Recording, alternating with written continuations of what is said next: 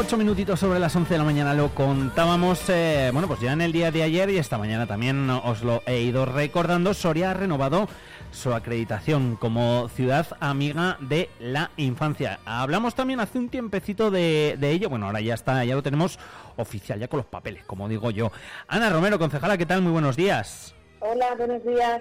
Estos son buenas noticias. Sí, sí, ya finalmente después de ser evaluados, nuestra entidad local, nuestro Ayuntamiento de Soria, hemos superado la prueba eh, que nos pone UNICEF para revalorar esta acreditación de Ciudad Amiga de la Infancia y finalmente ayer ya eh, nos otorgaron el diploma de este reconocimiento junto con otras entidades que también renovaban este mismo este mismo periodo 2023-2026. Eh, ahí, mm, bueno, pues como, como dice Ana, más, más localidades, más entidades. Ayer la presidenta de la Federación Regional de Municipios y Provincias, María Ángeles eh, Armisen, también su homóloga de UNICEF del Comité de Castilla y León, María Eugenia García, fueron que nos hacían entrega de ese bueno, diploma, vamos a decirlo así, de los papeles que digo yo, que acreditan que volvemos a ser ciudad amiga de la infancia. Igual nos está escuchando alguien, Ana, y dice, pero ¿esto qué significa? ¿Cómo se lo podemos contar?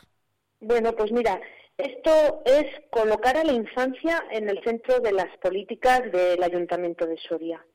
Es eh, la política en todas sus áreas de gestión local enfocada a la infancia. O sea, todo tiene que afectar a nuestros niños y niñas. Y al final con esto lo que buscamos es el bienestar, ¿no? De la infancia y de la participación infantil y adolescente y, que ellos eh, puedan ejercer sus derechos con libertad y alcanzar un pleno desarrollo en nuestra ciudad. Al final desde, desde el ayuntamiento, desde, desde tu concejalía, bueno, yo creo que al final desde todas, ¿no? Porque eh, lógicamente eh, todas, eh, desde todas se hacen políticas orientadas también pues a, los más pequeños, a los recién nacidos, me, viene a la mente ahora Ana deporte, me viene a la mente los presupuestos participativos, me viene a la mente servicios sociales, absolutamente todos, todos trabajan, bueno, pues eso, pues para que nuestros pequeños y nuestras pequeñas de aquí de Soria, que también son ciudadanos, pues no solo se eduquen de la mejor forma posible, sino que también pues tengan todos esos valores y todos esos servicios. Sí, mira, nosotros para tener este reconocimiento hemos trabajado mucho con la infancia y la infancia, ¿no? Hemos elaborado, hay elaborado y renovado un segundo plan de infancia que no tampoco ha hecho solo el Ayuntamiento de Soria, sino que han participado los niños y niñas con una serie de encuestas que se eh, les pasaron para que nos las rellenaran y también con diversos expertos, ¿no?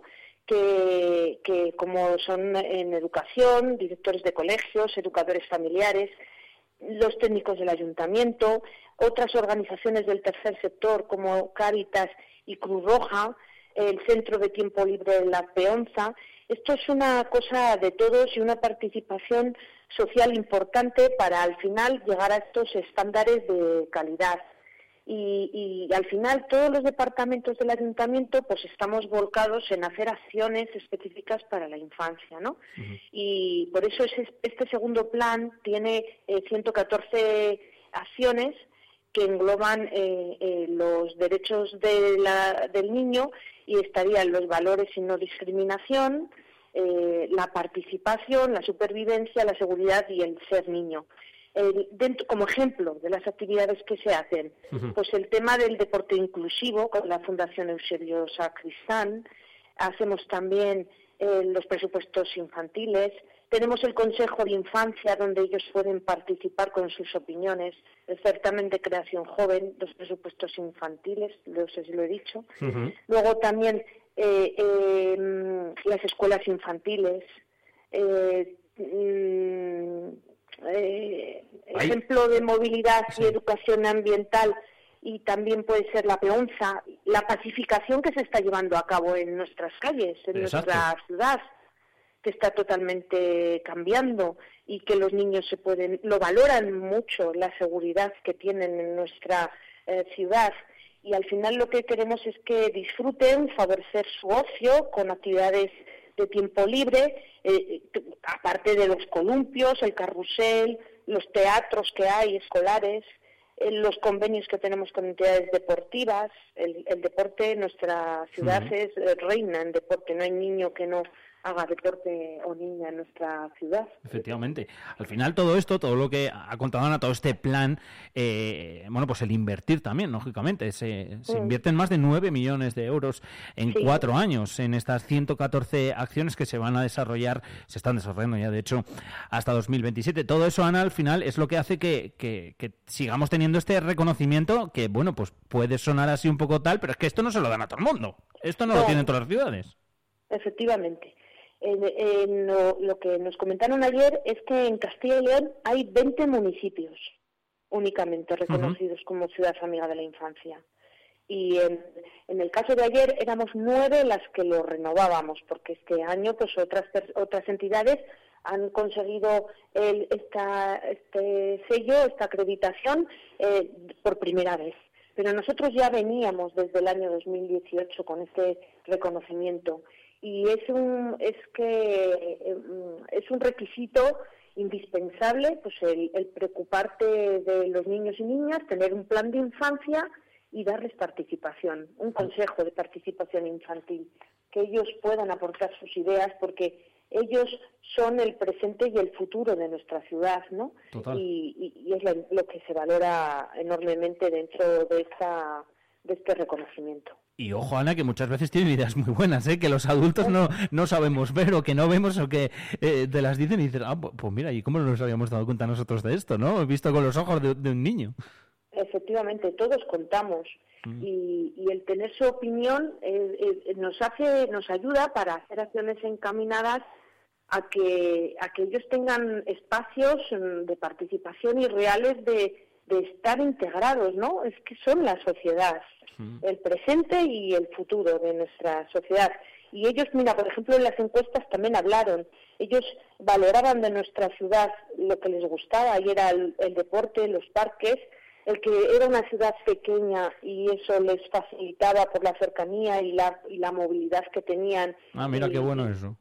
Sí, y, y, la seguridad que, que, eso a ellos les daba. Ellos hablaban de tranquilidad a la hora de moverse por nuestra ciudad pero también nos contaban lo que menos les gustaba, ¿no? Y nos, y, y nos les gustaba menos la, la falta de oportunidades y de servicios, de algunos servicios, la falta de limpieza referida a la falta de civismo que hay en algunos ciudadanos que no recogen en las casitas de sus perros mm. y, y, también ellos eh, puntuaban como un notable alto eh, la nota de nuestra ciudad para vivir en ella, ¿no? Por las zonas verdes y las actividades deportivas principalmente. Muy buena nota, ¿eh? Ojo. Mm. pocos notables altos sacaba yo cuando, iba a la universidad. Me alegraba mucho, o sea, que cuando sacaba uno, así que es muy mm. muy buena nota. Hay que destacar que en, Soria hay 5.000 menores de 14 años, que se dice pronto. Es un porcentaje al final eh, alto, es buen síntoma, ¿eh? Además, yo creo, eh, dentro de, toda la población que, tenemos, que al final, Ana, lo que hacéis es trabajar, pues, eh, no solo para esos 5.000, sino para todos. Pero bueno, en lo que estamos hablando y en lo que nos atañe, para 5.000 personas, ¿eh? que se dice pronto. Sí, eh, eh, eh ellos, sí, igual un poco más, igual en torno a 5.600 ah, menores pues de 14 años.